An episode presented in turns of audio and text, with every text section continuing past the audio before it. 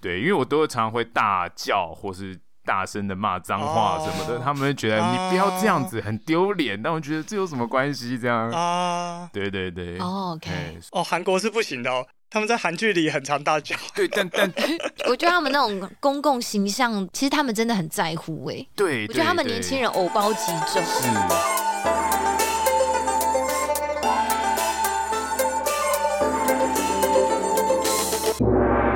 欢迎回到天下第一台与萨后派对合作的节目 EP 四十六，透过非常律师与鹦鹉来认识自闭症，聊聊与自闭症者相处经验，以及韩国的家暴、宗教、女权对于脱北者、同性恋者的态度。本集是下集，还没听上集的朋友可以听完这一集之后回去听上集哟。啾咪。对，嘿，好，那我分享一下我自己的经验，就是我是在国小安亲班遇到，呃，其实当下我应该不太确定他是不是自闭症患者，这嗯样，是只是我看完这个吴庸物之后，我发现他应该是，嘿，他是一个男生，当时我认识他的时候，我们都是小学四年级。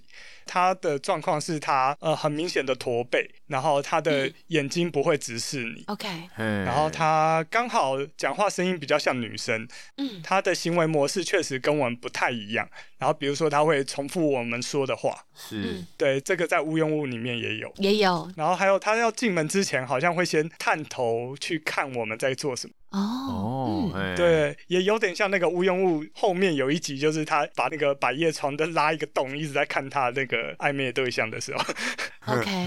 了的那解，一个样子。嗯，不过我跟他非常的要好， 嗯，对，然后我忘记当时安亲班主任有没有特别交代我们怎样。总之我跟他相处起来其实是没什么障碍的。 ，OK，嗯，我也不知道为什小么朋。友看起来就是比较没有自信，但整个沟通相处其实是没有问题就对了。对我应该跟他经过一阵子变熟的那个过程，哦，对，但是我跟他变熟了之后，其实我跟他的互动是非常好的。嘿，只是顶多有的时候他会有，比如说他有时候受到惊吓，然后他妈妈好像会提早来接他。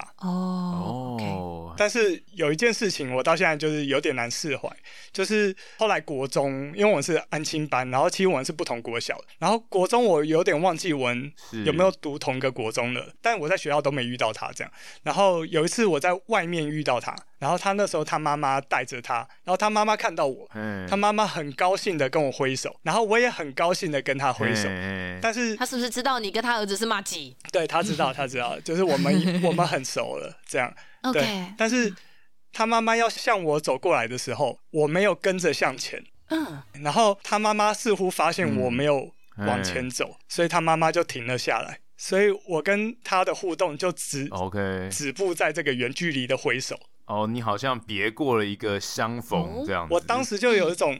嗯，虽然我跟他当时那么的要好，互动没有什么障碍，但是说真的，我跟他互动的时候，我有没有一点辛苦？就是毕竟他是有点不一样的，对。然后我想到，嘿，我猜我当时的想法是，呃，如果接下来我们继续要好，那我是不是？未来可能会有一点被他拖累，或者是未来还要特别照顾他。 OK，我觉得我当时可能是这样想，所以我没有 OK，OK 往前跨出那一步。对，是然后这也是，嗯呃，算是我人生中非常后悔没有去做的一件事情，就是我当初没有跨出这一步。嗯，对对对我对，了解。就嗯在当时的时候的那个情境，你害怕再更试出那样子的善意，或者是更拉近彼此距离，也许你们的生活会有更多的交集，而那个交集你，对对你其实不敢，你有一点点不安，你对于那个交集你是不安的，嗯，对，有那么一点点不安的心情，让我嗯，没有跨出去这一步，这对让我至少在当下的那个 moment 对的那个对时间点，就是嗯你没有身为做国这样中生决的定，我，可能当下没有，就是做不到这件事情，对啊，当然不我要太苛刻自己，你才国中生，你已经很棒了。对啊，但是就会常常会在想他过得好不好，这样，就是因为现在就断了联络了嘛，对啊，如果当下有去跟他们拥抱，留下联络的方式，也许就是我人生可以少一个后悔的事情， 对啊，就是 OK，对，就觉得有那么一点点嗯，嗯人生的可惜点这样。嘿，呃，只是想讲，真的跟他们相处，纵使我觉得我已经算很优秀嘛，就是我可以跟他们相处都没有，哎、跟他了，跟他相处都没有任何的隔阂，但是我都心里还是会有一点疙瘩，是，对啊，那更何况是比如说状况更严重一点的孩子，以及呃每天陪在他身边的妈妈，他们心里有多劳累，这样，是，哎，对，就这样， 不好意思，带的有点沉重啊。不会啊。所以我还是一句，你看你不记会到现在、哎，这件事情对你印象很深、 哎，很棒、哎真，的，就你会记到现在，代表哇，你对这件事情其实你有一点点没有办法释怀， 对对对对，可是可是没有办法回到那个过去啦，嗯哼，对啊，没有关系啦，嗯哎哼，呀嗯哼好，那跟自闭症患者相处的经验先分享到这边。那接下来我想聊一下，我看这个《无用物》的时候，呃，里面提到很多韩国的状况嘛，哎、是，然后我就想针对，比如说韩国的家暴、宗教、女权，就是女性的权益，嗯，然后还有对于脱北者啊、同性恋者的态度，我想说，我有一小小点的，就是理解，想说跟大家分享一下。好好的，的，好的，啊、首先是家暴。二零一九年其实有一个很大的新闻在韩国，就是有一名越南籍的妻子，她遭到她韩国籍的丈夫酒后施虐的影片，嘿，这个影片整整三个小时，是，而且它激起了两国的社会上的公愤。 OK，就是在影片中，男子不顾妻子的哀嚎，然后对她拳打脚踢，而且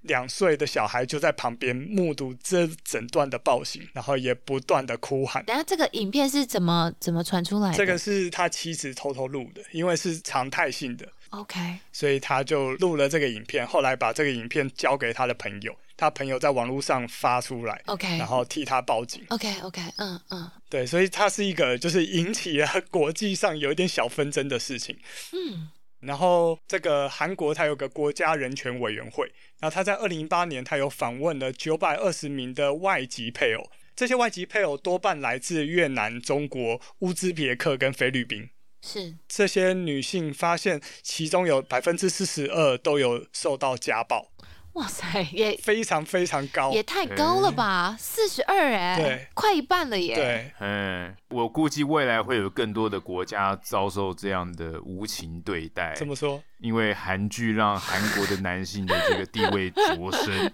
你说大家都很想嫁给欧巴这样吗？让大家就哦，我也想要欧跟巴都敢怕啦。，对，就没想到欧巴一直打你，欧巴都痛爱你啊、欧巴都殴打我痛爱你这样子，啊，真的 哦，到底为何啊？为什么？为什么哎嗯韩国男生这么的善于使用肢体暴力啊？这个我今天还没办法查到那个，就是到底什么原因。我相信韩国自己也还在研究这件事情。对，是因为他们从小都练武术嗯吗？都练空手道吗？还是跆拳道？就是很会这样子不。过应该可以理解的是，就是韩国一直以来就刻板印象都有点大男人主义嘛。是啦，对啊，我想这才是真正的重点。对，所以也许这个刻板印象可能其来有自啊。嗯但我发现越年轻的一代应该越来越少受到这个的影响，嗯，OK，对，就是上一辈的是传统的观念的影响。嗯，但是家暴变成韩国在很多媒体上会被标上“韩国是家暴大国”这样的标题，懂。对啊，嗯而且刚刚说百分之四十哇二受到家暴，嘿其中还有百分之六十八曾被强迫发生非自愿的性行为，我懂，嗯对，嘿，然后百分之二十被人拿武器威胁，嗯，哦天哪，嘿，而且过去十年有十九个人被杀害，这样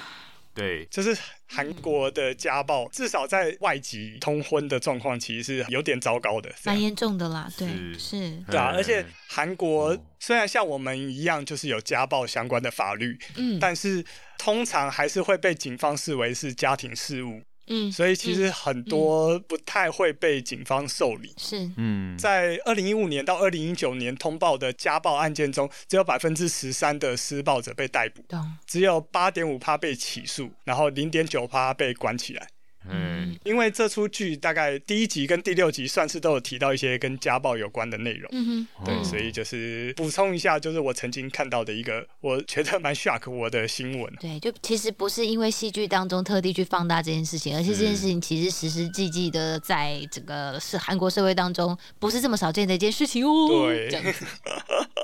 好可怕、哦，对，这是韩国家暴的状况，但我相信就是每个人都是个别的啦。我们也有听到很多就是台湾的女星嫁到韩国的很幸福啊，嗯嗯，对，嗯像是我的偶像许茹芸，她就是嫁到韩国。嗯嗯，嗯然后她的老公就是因为韩国的男生传统上是不能进厨房的， OK，、啊但是像许嗯茹芸的老公他就非常能做菜，但是现在最近有很多戏剧里面，其实男性做菜给女生吃，对啊，男男明星们在里面其实很很很常对嗯做菜、欸、这样子的感觉，可能他们也有试图要去颠覆这样的形象吧，就是知道其实很少，但刻意必须要这样做。哎可能要骗更多的人去韩国 吧，让他们进入嗯必须必家须暴的哦圈。。欧巴穿围裙看起来很性感，我要从后面环住他那个腰，哇我不知道啦。你从后面环住他的时候，他就给你个那个旋风烤拳腰哦，给你一个这 个，肘子为 什么？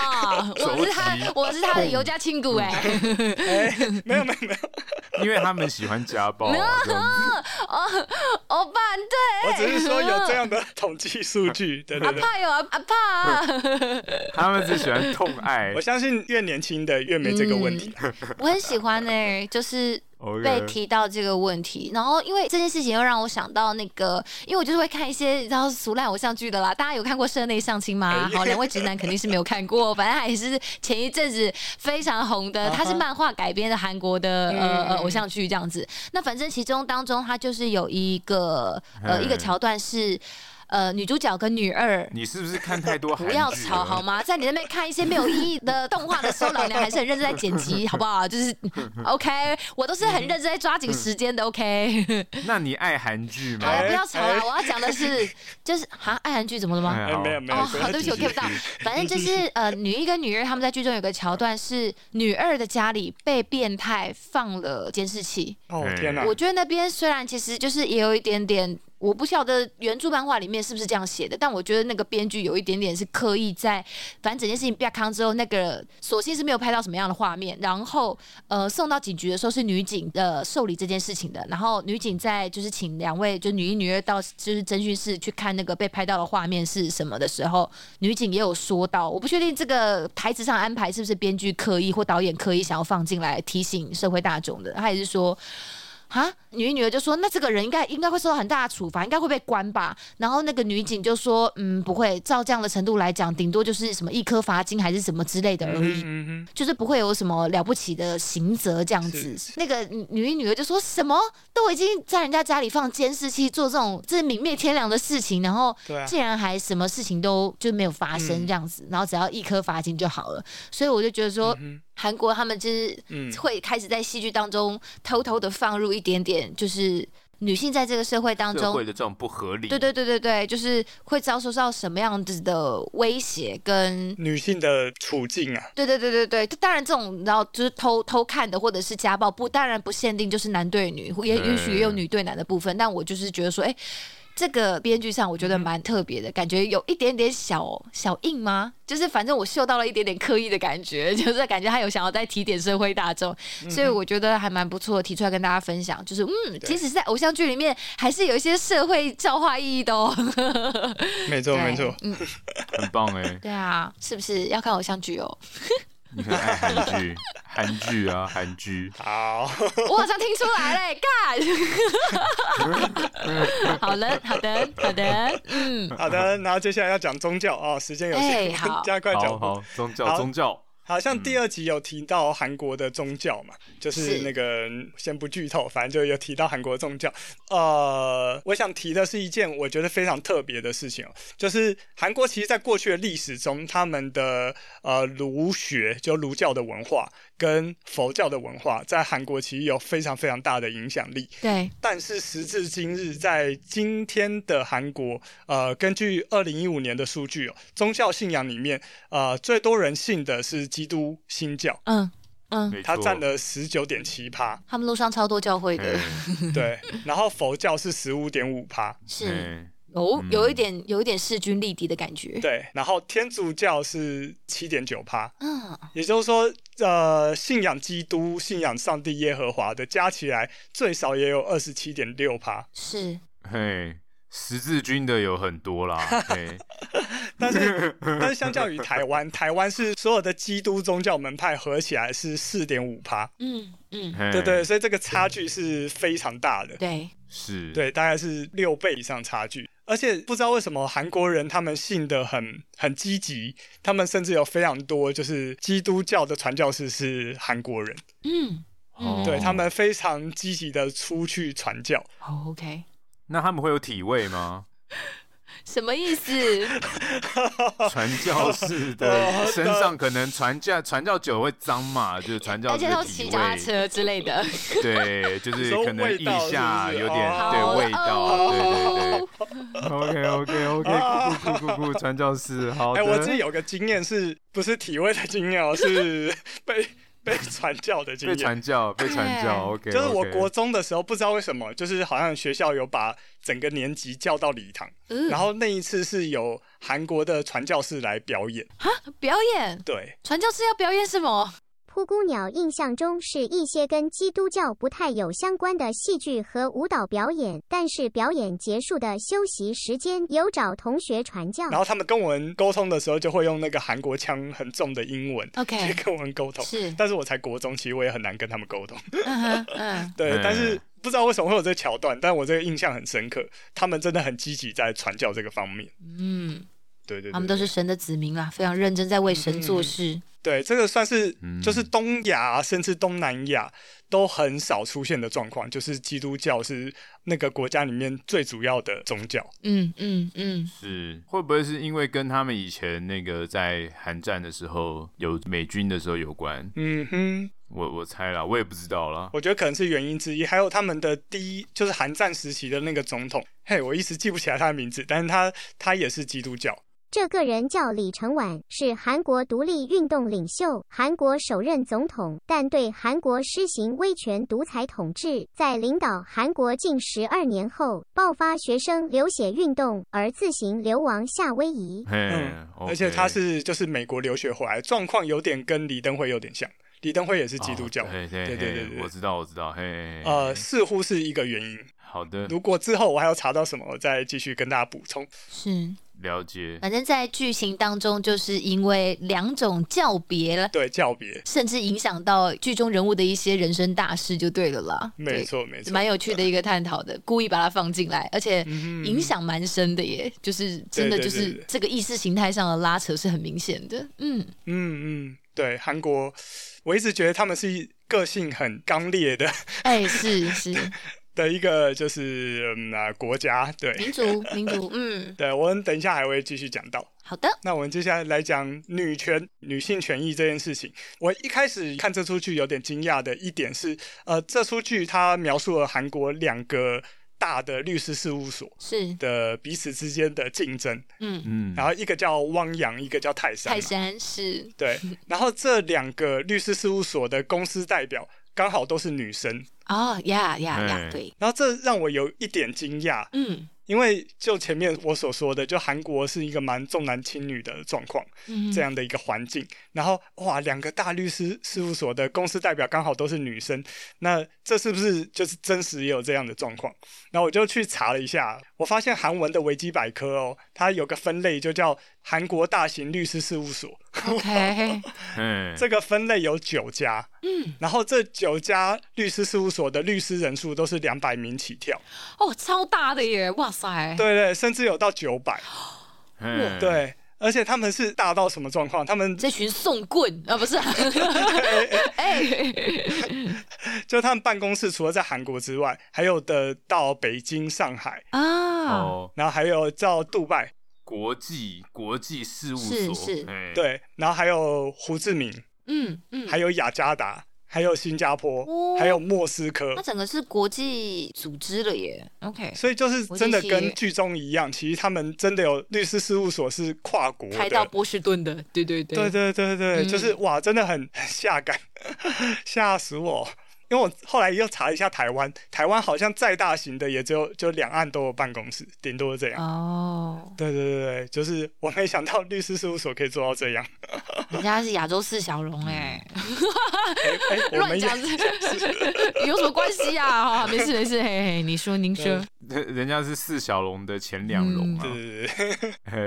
哦，嘿这个很惊讶。然后不过我要查的是就是公司代表嘛，然后我嗯目前查到的资料是好像不太有看到女生是公司代表的，对， OK，不过可能是我不太熟悉韩文，所以没查到。是对，的不，过就是目前我查到的资料是这个样子。了解，这其实也有反映到另外一点，就是女权在故事中，就是在第十二集，因为有个公司要组织改组嘛，嗯，他们就请公司内部的夫妻档，对，如果被裁员的话，要有一方自请离职，就是这夫妻档其中一个就是离职。没错，你自己给我看着 办，这样子。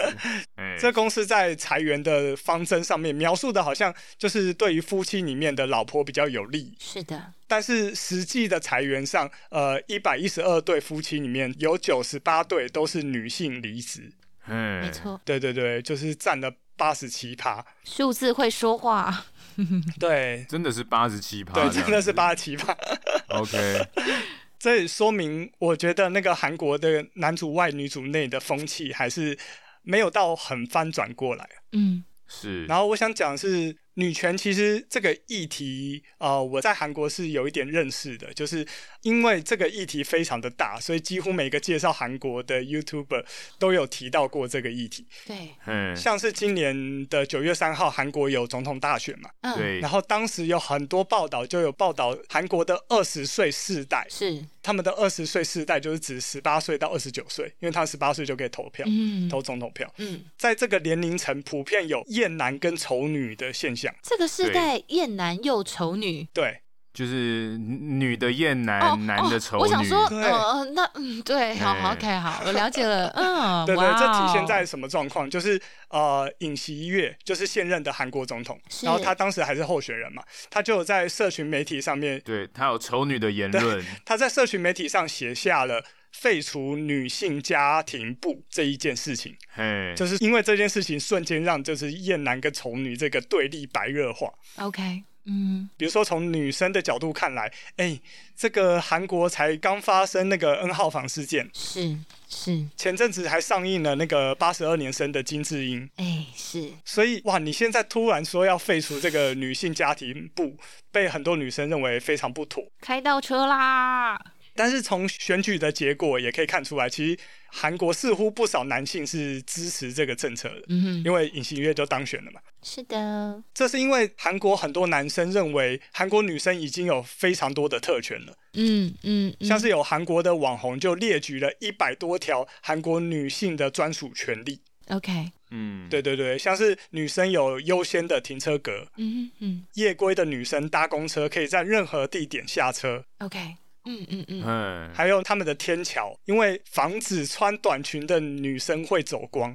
对，所以它的天桥的地板会比较下凹。或者理理解那个旁边的那个护栏不可透光的地方会非常高，哦，让天桥下的男无生法直视，对无法无法无直法无视法看到窥短裙视的 啦， 对对对对，不忍直视，无法窥视， OK，嗯对对窥视嘛，OK，对，对，了解就是有这个政策在，嗯对，然后还有女性专用的图书馆，是，对，哦然后还有规定，就是公司内部要有多少职员是女性， ，OK，嗯嗯嗯嗯嗯，这可以理解，对对对对，就是在韩国的男生心中，韩国女生其实有那么多条的专属特权权利，是，再加上他们认为当下的韩国社会女性已经不是弱者了，嗯哼，但是男性却没有像女性的这些特殊待遇，是，造成女性有特权，而且正是因为就是像女性家庭部这样的政府单位的存在，才造成这个现象。 OK，所以，按照尹锡悦的说法是，社会为了性别平等一直有在持续努力，但是应该要集中在每个个人所遭受的不平等与歧视。没错，嗯嗯，嗯，他的说法是，女性家庭部已经完成她时代性的使命，是，现在应该要用新的方式去应对不平等跟歧视。这样，嗯哼，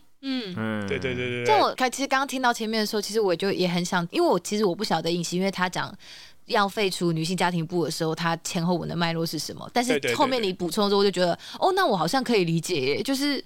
因为前面只光听说请废除，就大家会不晓得他到底是为了什么样废除。可是你后面这样嗯讲，我觉得补足了蛮多的他真正的想法脉络对，就是，嗯哼哎、的确，也许在很呃之前，就是在男女非常非常明显的，在很多呃实质上的状况不是真的很平等的时候，他们必须要用一些法令的很强硬的一些手段，甚至你可以用粗暴的，就是要塞给这个社会，就是你一定要。空出什么样的空间让女生好好的生活跟存活下嗯嗯去？嗯嗯这样子，呃，也许可是这个东西在渐渐的民风开始，整个社会风气开始改变之后，有些人会觉得这东西真的还有必要存在吗？或者是甚至会有另外一股声音会说，你这个东西存在，其实其实反而只是落实或坐实了，就是呃，一直把女性标记为是弱者的这样子的一个呃歧视跟成见而已吧。对，我也这样对想哎、就是你一直把女生说很需要保护，她们一定要有自己的公车、自己的通道嗯对。那其实说实在，你整个政策还是把女性思考成一个视为弱 者，弱者，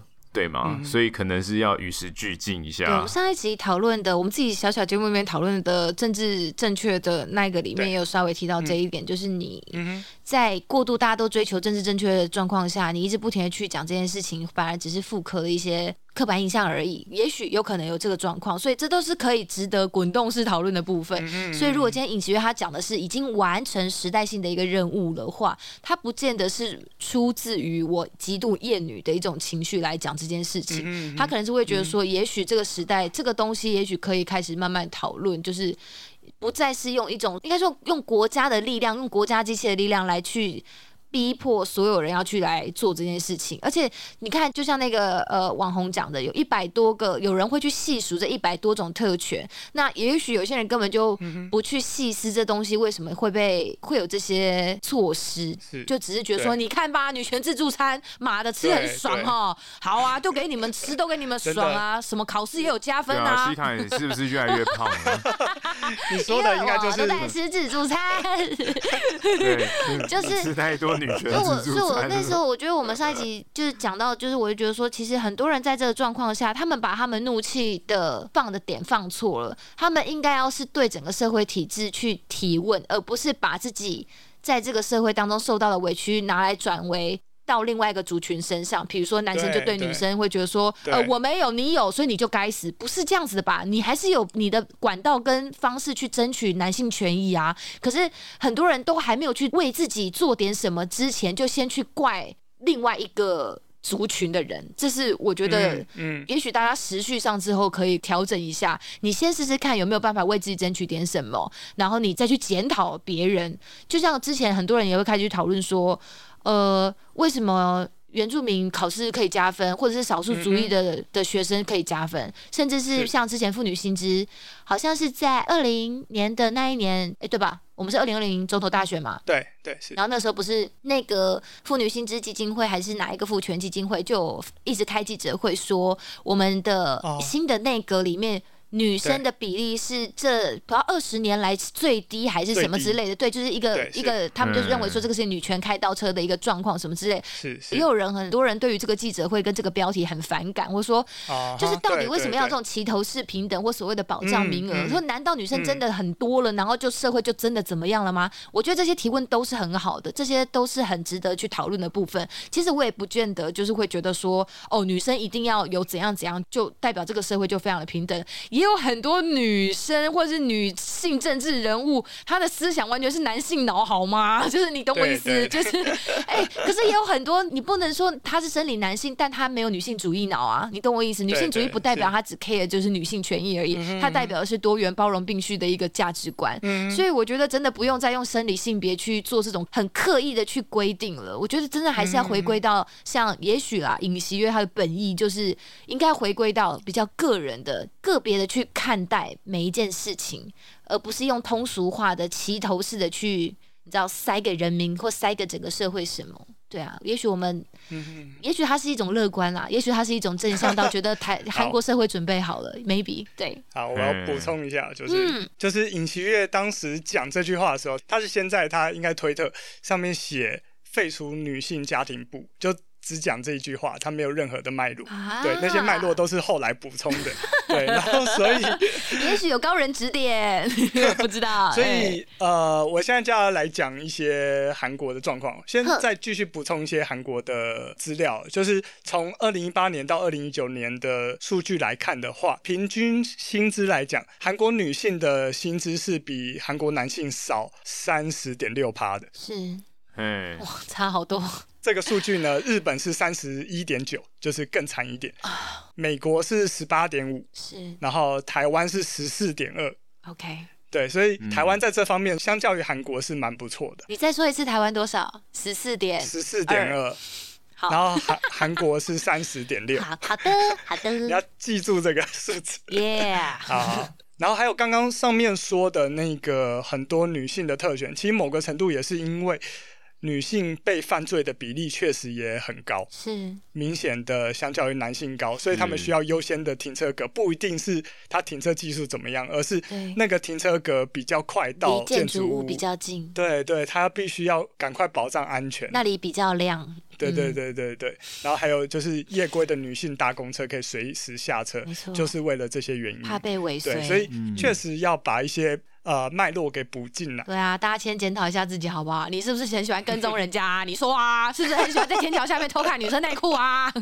我我没有，我好的我我真的没有，我没有。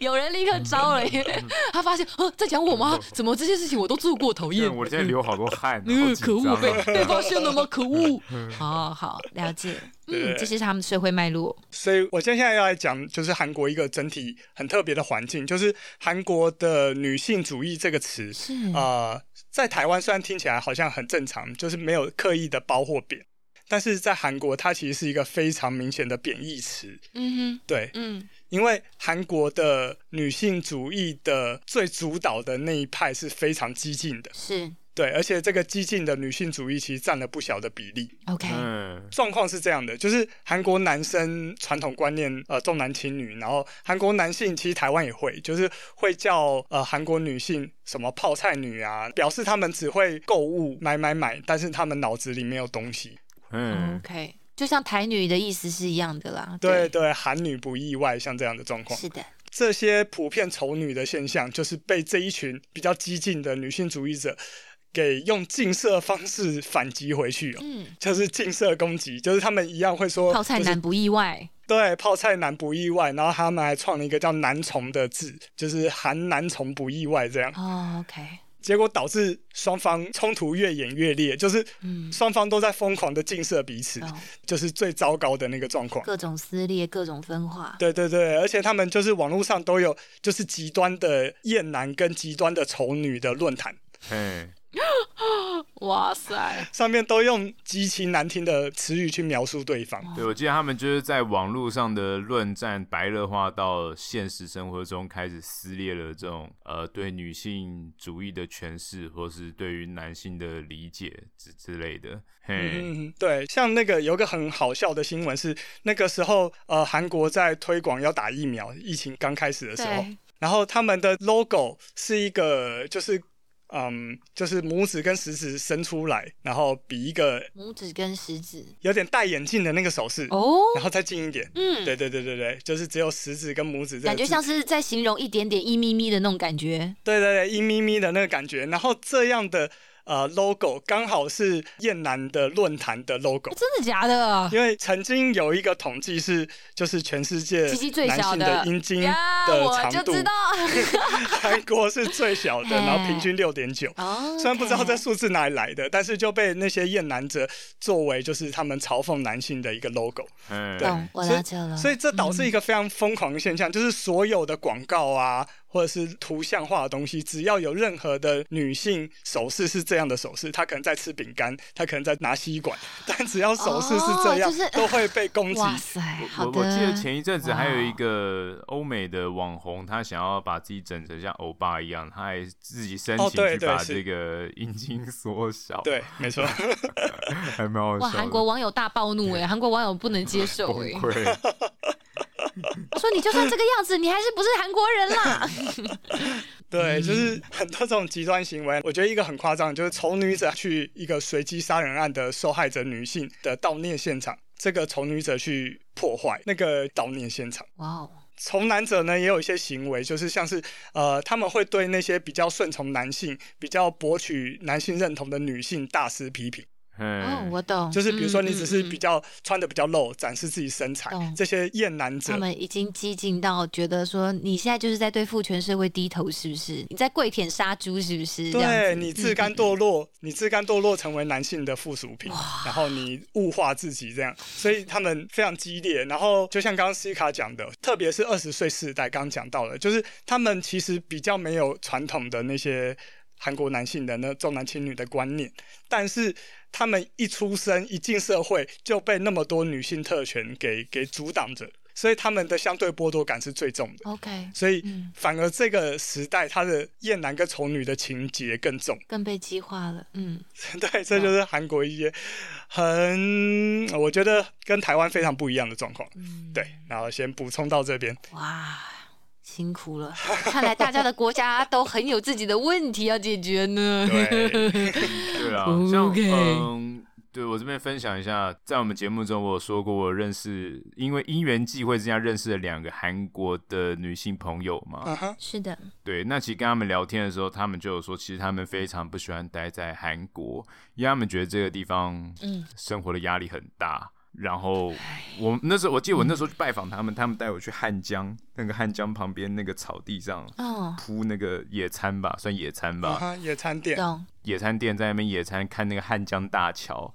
我觉得很赞，还蛮赞的，对，真的蛮赞的。啊然哈后在那边啊哈吃东西喝酒的时候，他们就说：“你看，这是汉江大桥，每天都有人在这边嗯跳河自杀。”哦，我说哦，对，我知道你们是全世界自杀率最高的国家，我知道。然后我也知道你们内部有很大的压力，所以他们也跟我说，他们待在那边也觉得就是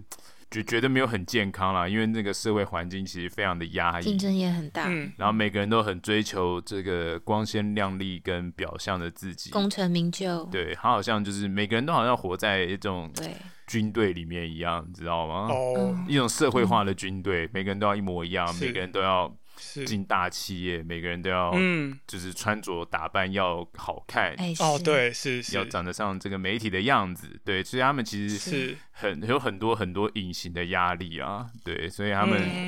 嗯所以那时候他们就是觉得他们很不能适应，然后也觉得我特别奇怪，因为在他们的生活认知范围当中，没有人像我一样就是。可能可能思想跟整个韩国的这种传统想法是很不一样的，嗯，对，因为我都常常会大叫或是大声的骂脏话什么的，哦他们会觉得你不要这样子，很丢脸。但我觉得这有什么关系？这样，嗯啊，对对对。哦，OK 哎哦，韩国是不行的哦，他们在韩剧里很常大叫，对，但 但我我觉得他们那种公共形象的那种哎，那种维持很，其实他们真的很在乎哎、对，我觉得他们对年轻人偶包极重，是，然后对于长辈，因为他们真是把儒家的那种你知道这种长幼尊卑温良恭俭让，对推到一个极致，也是很极端的那种，就是不管长辈说什么或者长辈间骂你什么，你就是闭嘴就对了。哎你身为晚辈，你真的是一点办法都没有。你只要年纪比较小，你真的就很惨。这就是为什么像日韩他们文化当中都还是会有所谓敬语这个东西，他们就很常在韩剧里面会体现这个说，我年纪就算比你长，即使只有一两个月，你就是要叫我努娜，你就是要叫我欧尼，我讲话就是可以比你大声，就算我没有道理。就是他们这种哇，我就觉得真的在这种社会下生活真的很辛苦哎、就嗯，你你你不管到哪里都会被各种压迫，即使在自己的家庭里面。不管有这种呃法律的标准、道德的标准，对就是你接受规范跟接受的标准太多了。对啊，嗯，对啊，大概可是这怜样。哦，对啊，他们的文化真的是不知道为什么如此可怜。啊、就长幼有序的那个概念，至今但没都关还系是啦，为了为了为了帅欧巴这些我都愿意忍哦，可以哦，欧巴，哎欧巴，肯进来哦，我可以嫁给你哦。好，好的，好好，我再用很快的时间大概讲一下，就是呃韩国脱北者的处境，以及就是韩国对于同性恋者的态度。当然当然，好好，脱北者就是我们知道，我们讲的韩国其实都是指南韩。脱北者呢，其实就是指北韩或者讲北朝鲜逃到南韩的人。南韩因为很难含下去，哎、对，好好 好，请我继看他只续。有六 公分呢，还好。哦，对对对 对，哎、哎哎很好含，很好你含。这个韩剧嘛，韩剧嘛。好了哟， OK，好，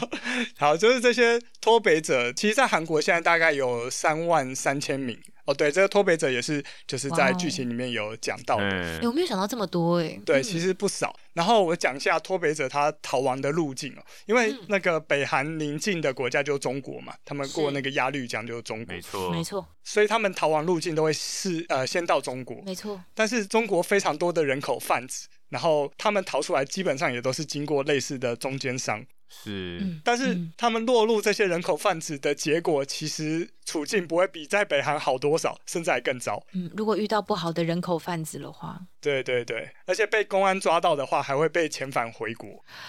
而且遣返回国之后，下场几乎都是处死刑。是，看好对可怕对对对哦对，所以他们真是拿命在赌嗯啊、去脱北。嗯不过他们通常都是希望要前往韩国，所以他们接下来可能就是从中国偷渡过去，或是再到先到蒙古国，或者是先到日本，再到韩国这样。他们也会到东南亚去、啊，对对对就是会往南，可更南的地方再去南韩，对对对对对对，没错没错嗯，东南亚也是一个选项。是了解，然后脱北者到韩国之后，他会先接受呃背景身家调查，因为怕你是 spy 啊，就嗯怕你是间谍这样。然后后来就会再送你到安置中心，接受三个月的韩国社会啊生活上的知识和教育。嗯哦，对，嗯然后这个教育是包含电脑怎么用，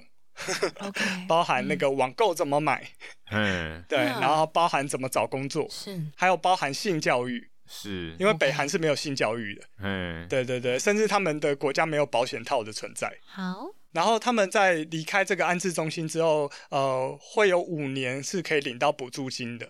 对哦，嗯，但是就是也只有五年。懂，然后，所以他们虽然有五年补助金，但是有还是有很多脱北者适应不良。一方面是因为他们的口音就是很容易被认出来，对，对，韩国其实歧视北韩人还是大有人在，对对大有人在。没错，虽然说他们都讲韩文，但是韩国的语言其实融入了非常多外来语。是是，对，但是北韩是不允许有外来语的。嗯，北韩的语言停留在一九四零年、一九六零年代这对样子，对对没错没错哎所以这都让那个脱北者要花很多时间来融入嗯嗯，韩国这个社会，所以脱北者有四成的失业率，嗯是，哇对吧、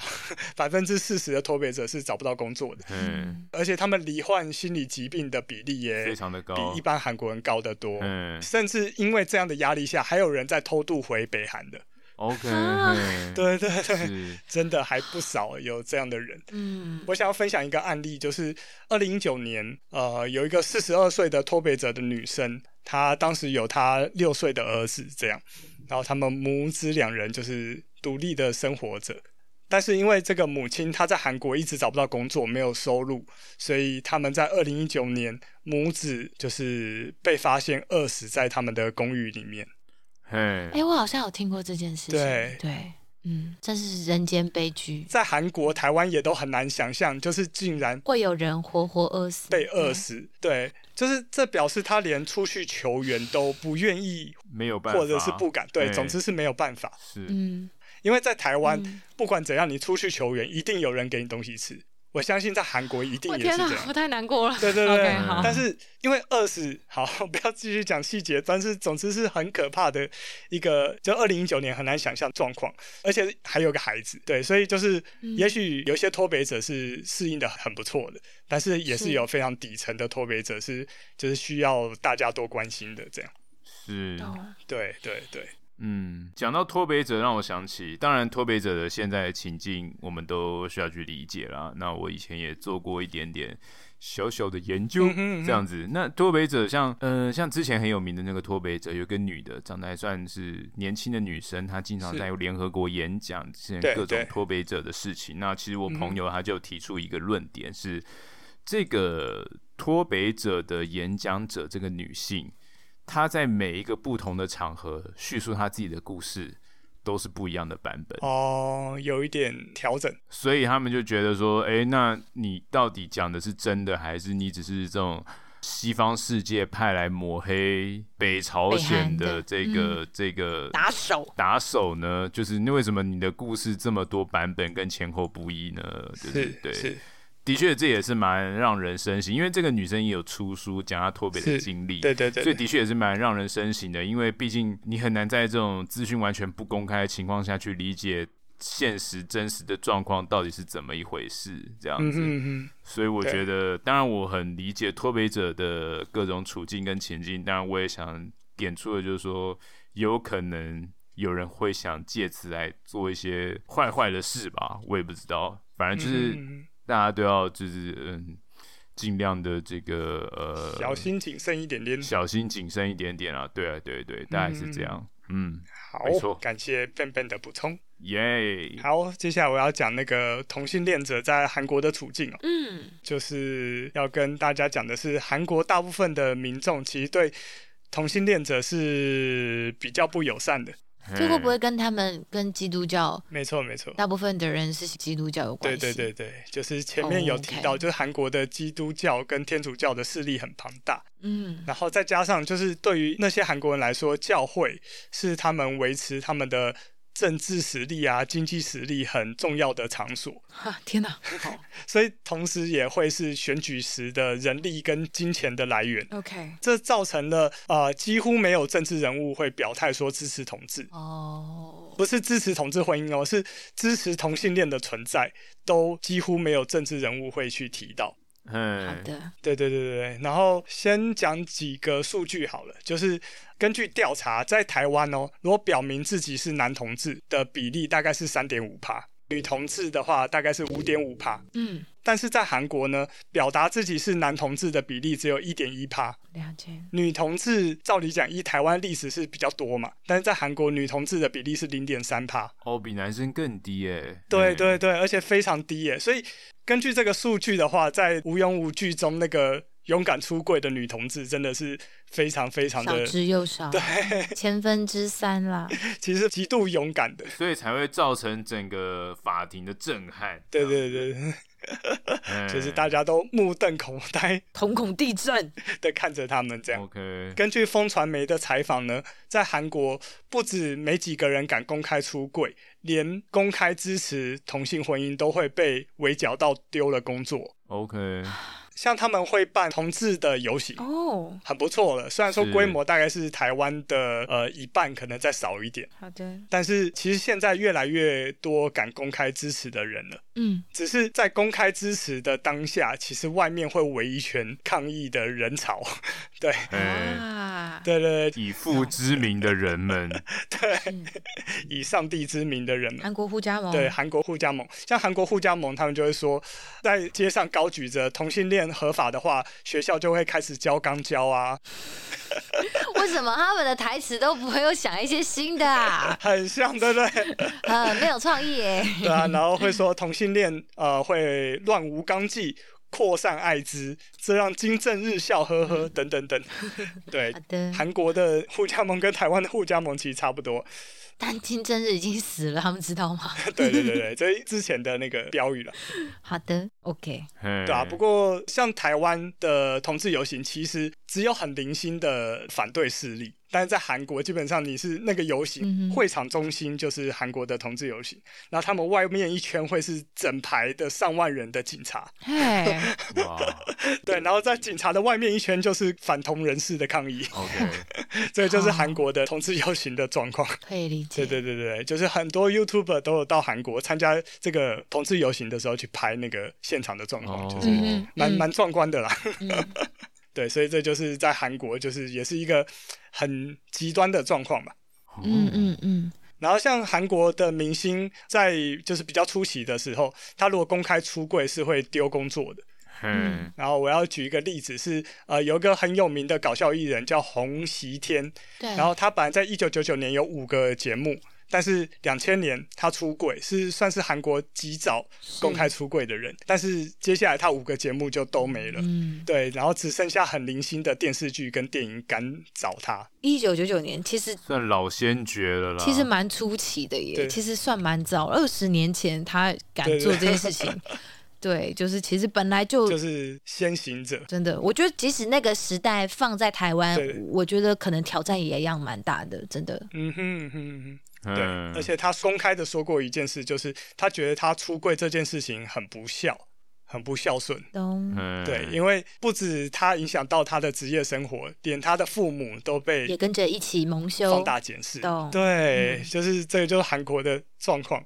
真难过。对，然后韩国的政治人物刚刚有讲到，就是呃几乎不会公开表态支持同志。这边指的是主流政治人物，非主流的像是韩国绿党就公开支持同志婚姻哟。唯一比较明显的表态只有呃前首尔市长朴元淳，哦，朴元淳其实事迹蛮多的，那我以后会再提到他。朴元淳他是真的开放了同志游行去借呃很大型的场地，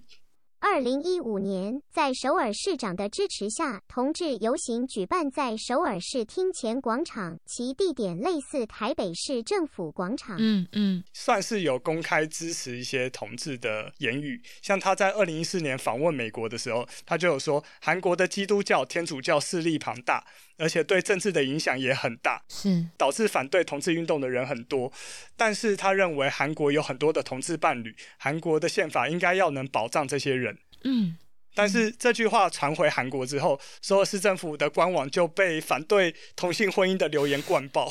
对对对对，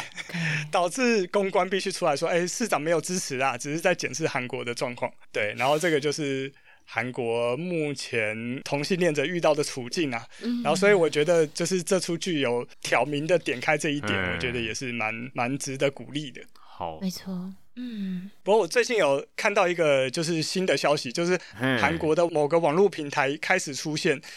LGBTQ 的恋爱节目。哦，对对对对对。哦然后刚刚有提到的那个洪熙天，他就是主持这个节目的主持人 之一。